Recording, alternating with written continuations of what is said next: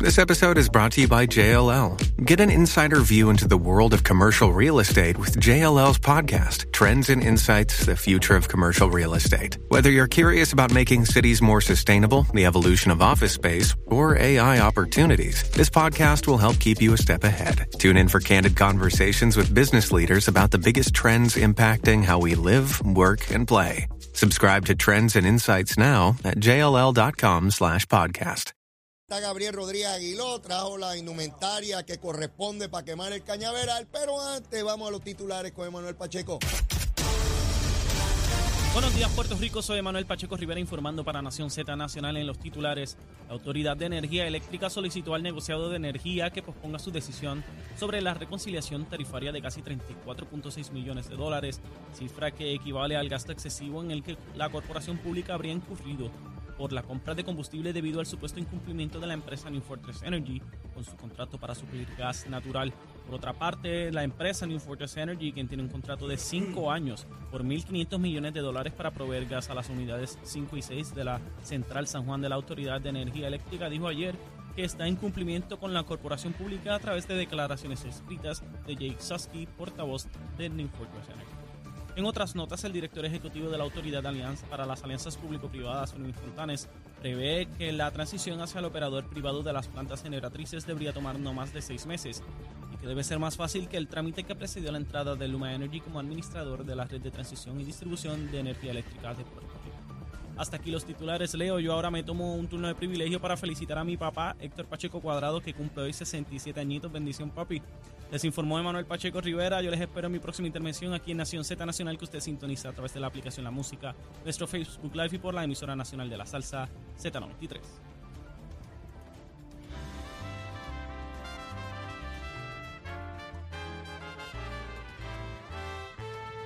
Hablándole claro al pueblo. Nación Z Nacional, soy Leo Díaz. Buenos días a todos. Leo Díaz en Nación Z Nacional por la Z. Y comenzamos ciertamente nuestra segunda hora aquí en Nación Z Nacional y yo le quiero decir a Héctor Pacheco, Héctor, felicidades Héctor, felicidades, 67 años, solo me lleva 7 añitos, papá, esa es la ventaja que me lleva, a lo mejor te alcanzo, uno nunca sabe. Héctor, mil felicidades, besitos en el cutis para ti también, seguro que sí, y quiero decirte que el trabajo que has hecho como padre ha sido excepcional. Conozco a tu hijo y por conocer a tu hijo ya sé lo que has hecho. Es un hombre trabajador, íntegro, un profesional de primer orden, una persona de valores. Y eso no se adquiere de manera silvestre. Eso se adquiere con padres que tienen ese grado de responsabilidad inmenso para con sus hijos. Así que me bastó ese botón para saber de lo que se trata. A tu hijo, Emanuel Pacheco. Así que Héctor, mil bendiciones, mucha salud y muchos años de vida, por supuesto. Besitos en el cutis. Gabriel, saludo, ¿cómo estás? Oye, el nene cobró y lo va a llevar a comer. Ah, dice que lo va a María, llevar a cobró. comer. Hoy Hoy, se va a votar, hoy se va a votar. Mira, hoy se se va a supone votar. que Héctor no supiera eso. Ah, no, esa sorpresa, era sorpresa eso, era sorpresa. no, bueno, no bendito, lo dañé, lo dañé ahí, bendito. Muchas felicidades, muchas felicidades. ¿Cómo Saludos, saludos. la Estamos, estamos bien, gracias a Dios. Estamos en, cayendo en tiempo. Estuve, me cogí unos días ahí, me fui a. Ajá. Me, ¿Dónde tú esca- me- me fui de escapada para Tampa. Con los americanos. Ah, me fui con los, con, Con los gringos, con los de la, con los de la lengua. ¿qué? Cuando lo lean, esa gente tiene el pelo rubio, la lengua rubia, todas las partes son rubias. Sí, estuve por allá. Mi, mi cuñado vive en Tampa y me, me provocó. Eh, yo soy bien fanático de los Dallas Cowboys en el fútbol nacional. Ah, ok, fuiste a ver el y juego. estaba el juego de, ¿Qué tal, Gabriel? de playoffs. Bueno, pues se eliminaron los, los, Bueno, los Buccaneers. Lo siento mucho por ello. Yo lo celebré muchísimo. con un frío peluca. así, Uh, ahí uh. Estaba a cuarenta y pico de grados y soplando ese, en ese estadio allá arriba, soplaba el, el- esa brisa fría, pero la pasamos muy bien y, y vi muchos puertorriqueños por allá también Sí. este, viendo el juego, nada, son cosas que uno tiene que hacer de vez en cuando, así que son gustitos que uno se da, que después las paga, pero nada, vamos para adelante. Así que estamos cayendo en tiempo. Qué bueno, qué bueno. Me, he enterado de varias cosas. Yo me desconecté, me voy a desconectar. Ajá. ¿Apagaste el celular, Gabriel? Casi, casi lo apago. Le contestaba solamente Sí, las llamadas de esa máquina está prendida, no hay sí, sí, sí, sí. Yo estaba allá, estaba mi suegro y me decía, diantre, pero ¿cómo suena ese teléfono? no, y yo, sí. no, pues estoy trabajando desde aquí. Seguro. Sí, hay que trabajar. Pero ahí vamos. Mira, Pero estamos bien, gracias a Dios. este, quiero comenzar con lo que es el puente atirantado, porque me envían una foto, Gabriel. Nada. Te la enviaron a ti también. ¿Quién está ahí? Vamos a verla. Es verla, el Chero. vehículo convertible rojo, Oh, rojo, que utilizó el irresponsable de Aníbal Acevedo Vilá dos semanas antes de las elecciones, inaugurando el puente atirantado de Naranjito. Ay, mira cómo está el pelo negro ahí, mira. Eh, en esa época era negrito. Y habiendo documentos de la autoridad de carreteras que decían que no se podía inaugurar ese puente porque tenía fallas. Y está ahí, el alcalde de Comerío se ve clarito dentro del vehículo sentado. VIP está ahí. Está Está ahí VIP. como una reina de belleza. Muchacho. Aníbal está sobre el asiento, más, más hacia afuera, porque él es la reina principal. Sí. Y sentado adentro, sonreído, muy contento, está el alcalde de Comerío, que ese mismo día le gritó a Jun Rivera, que era el representante, Yo me acuerdo de eso. que era un irresponsable y un politiquero, porque Jun Rivera llegó allí con los documentos que acreditaban que ese puente no se quería inaugurar. Y ese alcalde irresponsable, que es un llorón y se pasa criticando a medio mundo para que le den cosas a Comerío, Y esos nenes que están ahí no son los que tú estabas hablando ahorita. Uno de ellos. ¿cuál es nene? Pues no sé, los nenes ahí al lado del carro ese rojo. No vaya a ser uno de esos muchachos. Ah, pero tú me estás hablando de, de- de- de- del que es representante ahora. Pues Sabrá Dios uno de ellos. Pues no sé, no Voy sé. Voy a buscarlo bien. Eh, eh, tú conoces al representante porque es compañero Sí, tuyo sí, en la eso. Cámara de Representantes. Estamos hablando de Juan José Santiago. Juan José. ¿qué Yo no, yo no sé la edad que tiene Juan José, pero si nos retrotraemos al momento que Aníbal Acevedo Vila era gobernador, era un nene. Era un muchachito. Era un seguro, muchachito. sí, Yo, de- yo debo suponer que estaba ahí, en esa actividad. Pues su papá está ahí sentado como reina de belleza también, inaugurando irresponsablemente ese puente. Y ahora está alarmado porque el pues, ahora hace responsable a Pierluisi. Tú ves cómo es sectores de opinión pública. Tú ves cómo dicen que lo que yo vi no es lo que yo vi.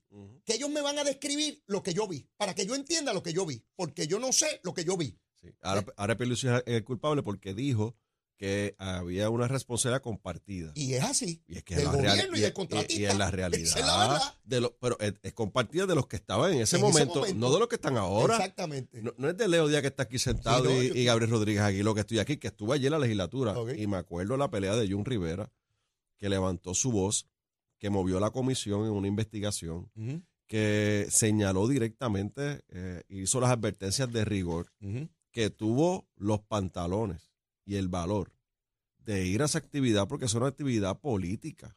Eso, eso la disfrazaron como una actividad De gobierno. de gobierno, pero es una actividad política y Jun tuvo la gallardía de ir allí, pararse allí Por poco le dan. y se paró allí de frente y le dijo, esto es un error, hizo las advertencias, llevó la documentación.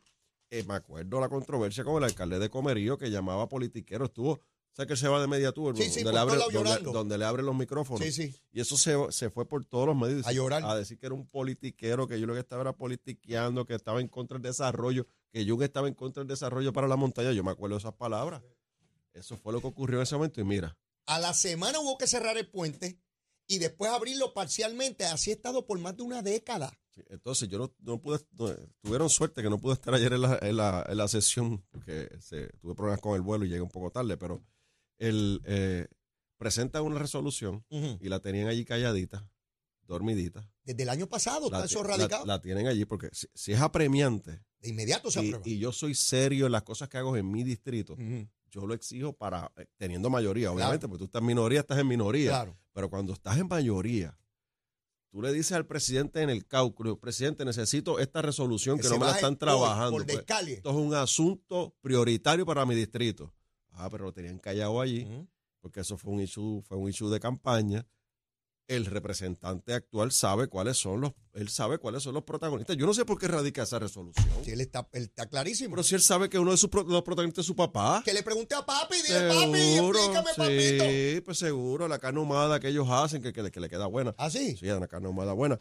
Que una Ahora, carnecita cuando se retire, ya puede hacer carne humana. Sí, y unos tostoncitos y se sientan a hablar de lo, de, de- de lo que ellos hicieron políticamente para tratar de beneficiar a Aníbal, pero más allá de beneficiar a Aníbal, porque yo, Aníbal ya estaba muerto por la pechuga, Ese como estaba dicen, acusado de corrupción a nivel federal en ese momento. pero estaba muerto por la sí, pechuga. yo sé que era un caballo muerto. Eso fue un ejercicio que se hizo para tratar de salvar los pueblos de la montaña del Partido Popular, incluyendo el que estaba en primera fila, sentado ahí el alcalde de Comerío, Ujú. el señor, el señor Santiago. esa es la realidad. O sea que Aníbal ya estaba perdido, Ujú. porque los números no había forma de que sobreviviera a la pela que le iba a dar Luis Fortuño en en ese momento. se la dio. que se la dio.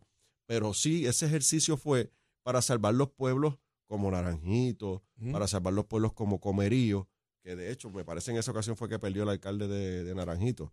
Y Orlando. Ese va Orlando- guiando el vehículo. Ese, ese es el chofer. Ese es el chofer. sí. Así que. Él es- montó a los alcaldes de la zona en el vehículo ese Claro. descapotable rojo que va ahí. Porque la estrategia no era salvar a Aníbal. Quizá era mini- minimizar el impacto de la pela, pero era salvar a los alcaldes de esa zona. Porque tú sabes que cuando hay una ola, se van buenos, van se van, buenos bue- y malos. buenos y malos, se Buenos van en la ola. Así Así que trataron de salvar al, al alcalde, por eso es que él está sentadito allí con el pelo negrito y bien chulo y bien, bien bonito. Y fíjate que todo el mundo sudado, ellos están bien no, maquillados. no, ellos están, están bellísimos. impecables. Sí. Impecables. sí. Pues ah, s- quiero poner eso en perspectiva porque esa foto la voy a subir a las redes para que la gente vea al alcalde de Llorón de Comerío sentadito allí tranquilo, ese que mismo pide ahora mil reclamos, pero que nadie, nadie del Partido Popular le reclama a Aníbal. Nadie. Y Aníbal dice que no va a ir a ninguna entrevista porque él no es responsable de nada. no, soy yo. No, pero él dijo en un video, yo lo, yo lo, yo lo subí en las redes. Ajá. Él dijo en una entrevista que él eh, heredó ese proyecto y que él terminó ese proyecto. Si de Agua Ibaná lo heredó. Ajá, ajá. Sí, de, de Sí. Cristóbal Colón. Que eso empezó que en el hizo. 2002, como dice, eso fue Sila, pues Sí. el 2002 era Sila, no era Rosselló.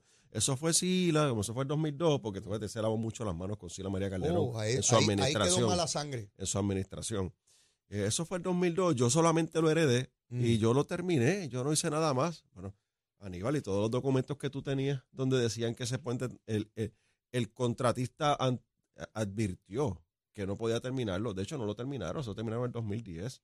Mm. Eso fue una, una inauguración de cartón, Mm. precisamente lo que tiene ese puente puesto allí, cartón, porque no estaba terminado el puente. Eso fue con las advertencias de rigor, le dieron una un disclaimer, una, eh, eh, una- liberaron de responsabilidades a la compañía.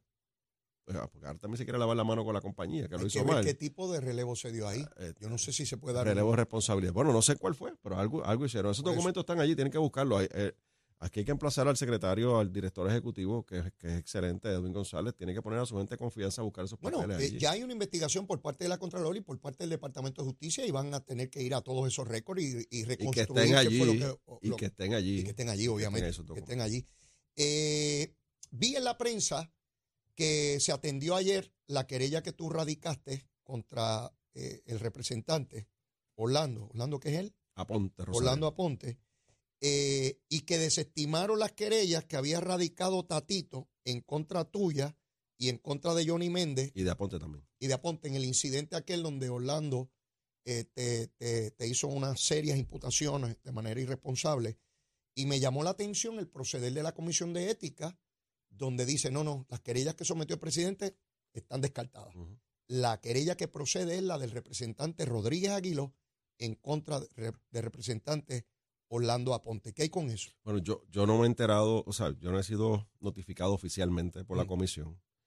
Eh, a la comisión eh, toma las determinaciones, luego, se, luego redacta la determinación, la firman y se la envían entonces a las partes. Yo espero que eso ocurra en las próximas 24, Porque tú no 48 tienes horas. notificación oficial de lo que ha ocurrido. Por lo menos yo no la tengo desde esta mañana, que me yo me enteré esta mañana por los medios. Yo me, yo me o sea, que la enteré, información que tú tienes es la misma que tengo yo, Yo a través de los medios. yo me enteré por Twitter, honestamente, tengo que decirlo. Este, una periodista, Mili Méndez, es la que sube la información. Este, pues yo la veo. Este, Ajá. eh, sale en creo que en primera hora, pero yo no he sido oficialmente eh, para, notificado. para, para que la gente tenga claro de qué estamos hablando, ¿verdad? Pues ya ha pasado un tiempo para que nos refresquen Sí. la memoria. Lo ¿Qué que pasa es que en el debate para lo que es la, la despenalización de la marihuana, Ajá. en ese debate donde yo estoy presentando los puntos en contra de esa legislación, Sí.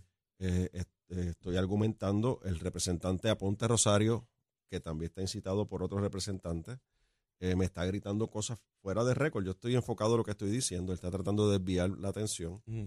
Eh, en un momento dado, él dice que en mi casa hay un punto de droga, que en Ciales hay un punto de droga en mi casa.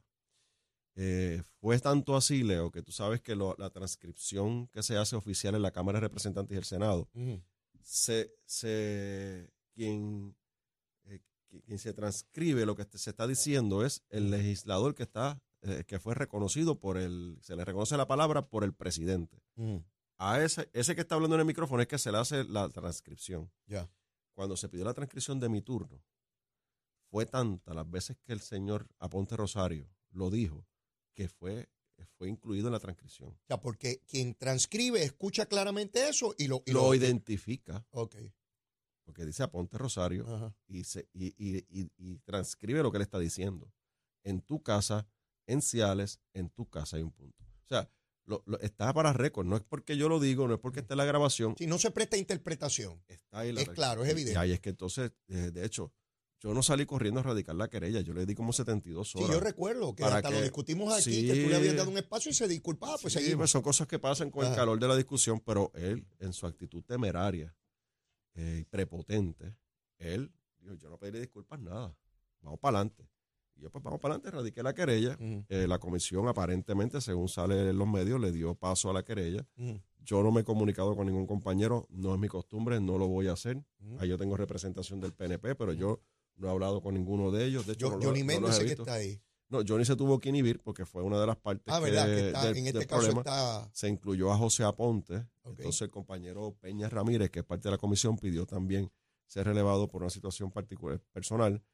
Eh, y creo que está incluido el compañero Víctor Párez Otero de San Juan. Ok. Para este caso, Para ¿verdad? este caso nada más. Para este caso. Ok. Así que eh, ellos son por parte del de- eh, Ángel Matos es el que preside la comisión y ahí hay varios compañeros eh, y compañeras de todos los partidos. Yo no estuve ayer en el hemiciclo, así que no tengo ningún tipo de Ah, información. Quería que me dieras información de lo que está ocurriendo porque me llamó la atención Pero, que pero lo, importante, lo importante, bueno, sí, porque es que el presidente lo que hizo fue una decisión salomónica. Ahí están los tres. Resuelvan. La comisión evalúe, Y yo me lavo las manos. la comisión evalúe, la comisión pida la información a O ustedes. sea, que dos mil años más tarde todavía está la práctica esa de lavarse Ah, las manos. Sí, porque yo le dije a- a- al presidente de la Cámara, porque tú me estás refiriendo a mí, si yo fui el agraviado. Ajá. Y está, está en el récord, Sí. está en la grabación, Sí, sí. está en la transcripción. Y para yo, para yo no calentarme con los míos, pues los mando a todos allá y que la comisión pues, de la, la comisión lo que hizo fue, dijo, mira, yo no voy a, a- eh, perdón, el presidente dijo, yo no voy a, eh, levanten ustedes la información, pidan las transcripciones, pidan las grabaciones y adjudiquen. Y adjudicó, no le dio paso a la, a la, a la querella. En cuanto a la mía, pues obviamente sí, está, está bien eh, documentada, solamente con el video, el audio y la transcripción es suficiente para ver que el representante de Ponte Rosario tuvo un comportamiento inapropiado, donde está debidamente establecido en el Yo- yo reglamento de la Cámara. contigo en cuanto a que los hechos están ahí claros, habrá que ver la pena. Exacto, a ver si una multa, una suspensión. suspensión, lo- claro. lo, que corresponda, pero los hechos están claros. Está Sobre claro. eso no. Le toca no- a los compañeros de la comisión adjudicarlo. Adjudicarlo. Y determinar cuál va a ser la reprimenda, si, si eh, alguna, eh, la- eh, las consecuencias. Yo, yo creo, por, por lo que he visto de este representante, tiene mucha inmadurez. Y él piensa que ser legislador y ser legislador de mayoría, tú tienes impunidad para hacer y Así son, deshacer. sí. Eh, cosas que he visto en muchos legisladores, los he visto en el PNP también. O Pero sea, muchas veces no- pasa- eso ocurre, Leo, por la falta de experiencia, eh, le decimos las novatadas, ¿no? Sí. Los y novatos. coger las cuestiones personales. En el proceso Sí. político uno no toma las cosas personales. Correcto. Y quien es tu adversario hoy, mañana puede ser tu aliado en una gestión máxima en un cuerpo parlamentario donde tú necesitas el consenso de tus Y compañeros. hasta la para- vida personal, para- Leo. También. Y hasta la vida personal también, ocurre. también. Sí, sí. Pero nada, yo espero que, que le sirva a él de aprendizaje. Nada, yo no le deseo, por, por supuesto, nada negativo al representante, sino que, que vea que los procesos políticos no se toman a nivel personal y, y tiene que eh, tener mayor madurez. Ese, ese es mi consejo, representante. Quiero compartir contigo una información que, que sale hoy porque había mucho cuestionamiento sobre las muertes en las cárceles y, y María Conte, que es la directora del instituto, finaliza todas las autopsias que estaban pendientes. Oye, Gabriel, desde el 2012 habían pendientes de confinados para determinar las muertes. Y se concluye que la mayor, de hecho, María Conté es una, una funcionaria de tal nivel de excelencia que yo me preocupo. Y tú dirás, ¿por qué? Bueno, porque el día que ella no esté, yo quiero que siga funcionando igual. Sí, sí. Y yo sé que ella se está ocupando de, de- de- de preparar un personal de, de ese, de esa talla, de esa calidad de excelencia. Pero ¿qué ocurre? Que la inmensa mayoría de los casos son por muertes naturales, distinto a lo que pensamos. Y las otras son por drogas, fentanilo en este caso. Y que las menos son por homicidios y este tipo de cosas, ¿verdad? O suicidios. Eh, eh, ¿qué, te pareció que sea la conclusión? De hecho, la conferencia de prensa eh, la emite tanto ella como la directora de, las cárceles, ¿no? Este, ¿qué, qué te parece esa conclusión? Porque a mí me tomó por sorpresa porque por toda la discusión pública yo tenía la impresión de que era que los estaban matando allí, por lo menos eso era lo que se discutía. Pues mira, Leo, a mí no me sorprende mucho eso. Ok, No me sorprende porque eh, en el pasado hemos estado inmersos en investigaciones legislativas, ok. hemos levantado información y hay, hay ocasiones que, eh, bueno, eh, hemos tenido testimonios en diferentes cárceles donde estas muertes que son de forma natural Sí. ocurren porque estos, estos, esta- estas personas, su estilo de vida en la calle, su dependencia a las drogas, su situación física. Cuando entran a la cárcel, en el periodo que están para en lo que llegan a la cárcel, se, se, se registra cuáles son las necesidades médicas de ese paciente y nutricionales, el proceso es bien difícil. Y muchas veces eh, su, su físico no tolera el, el estar allí encerrado y no, no, no ser, eh, no recibir la droga que está en la calle. Entonces, esa droga tiene que, estar, tiene que ser sustituida por, por todas las drogas o los medicamentos que, que van a trabajar con la dependencia de, de esa, de esa persona. Eso, eso para mí es uno de los problemas que en un momento dado se discutieron.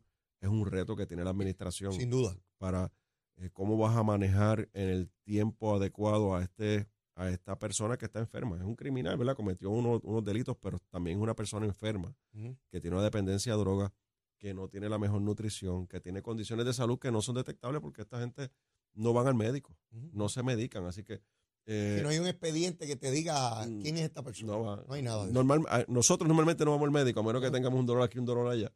Eh, así que estas personas no, no, se, no dan seguimiento adecuado a su salud.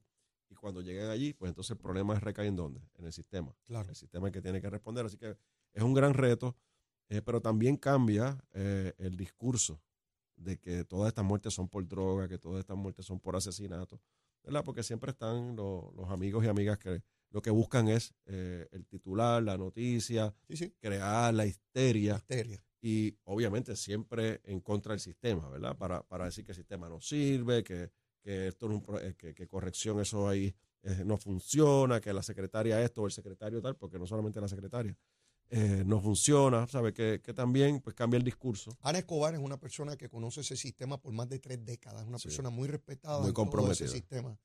Y e hizo la conferencia de prensa, mira, aquí están los datos, son científicos, no es una apreciación o, o una idea mía, aquí están los datos Y, y teniendo una hasta a otra profesional de primer orden como lo es eh, la, la- la doctora Conte, imagínate, o sea, se- no e- es incuestionable e infalible lo que están planteando. Vuelvo y repito, cambia el discurso, pero también establece un gran reto que tiene el sistema para atender estas muertes que son por forma Ten- natural. tenemos de forma tenemos que ir natural. a una pausa. Luego de la misma, uno de los temas que nos queda por, por discutir y quiero tu apreciación es que en el fin de semana eh, eh, se aprobó por esta entidad de las alianzas público-privadas la alianza para, para la Autoridad de Energía Eléctrica con el voto unánime, con los dos representantes del interés público nombrados por Tatito y por Dalmao. O sea, que el liderato del Partido Popular le dio la razón a Pedro Pierluisi en la política energética y de reconstrucción de ese sistema en Puerto Rico. Más allá del alboroto, de la gritería, de las amenazas, se dieron cuenta de que tenían que votar ahí. Y yo quiero tu apreciación y quiero tu recomendación de almuerzo. Y me dices que hubo una gente que te encontraste, que Sí, te dijeron que hay que, que, tengo que enviar saludos, es que arrancamos por ahí, Eh, pero sí, pero tengo esos saludos hay que darlos. venga- Mira, después del almuerzo, metemos mano Vamos ahí. allá. Llévatela, chero. Buenos días, Puerto Rico. Soy Manuel Pacheco Rivera con la información sobre el tránsito.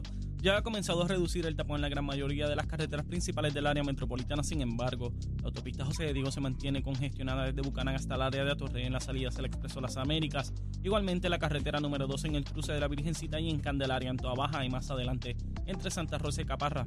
La 165 entre Cataño y Guaynabo, la intersección con la PR22, así como algunos tramos de la 176, 177 y la 199 en Cupey. Además, la autopista Luisa Ferré entre Montelledra y la zona del Centro Médico en Río Piedras y más al sur en Caguas. Ahora pasamos con el informe del tiempo. El Servicio Nacional de Meteorología pronostica para hoy condiciones climatológicas generalmente tranquilas. Se espera que algunos aguaceros breves se muevan ocasionalmente sobre el área noreste de Puerto Rico, pero no se anticipa lluvia significativa. Las temperaturas durante el día estarán en los medios 80 grados en las zonas costeras y en los medios 70 grados en la zona montañosa. En el mar las condiciones continúan deterioradas debido a una marejada del noreste. Se espera oleaje de hasta 8 pies para las aguas del Atlántico, por lo que entró en efecto una advertencia para operadores de embarcaciones pequeñas. Se anticipan olas rompientes para la costa norte de Puerto Rico, Culebra, y además se estableció una advertencia de resacas y corrientes marinas para el oeste, norte y este de Puerto Rico, incluyendo a Vieques y Culebra.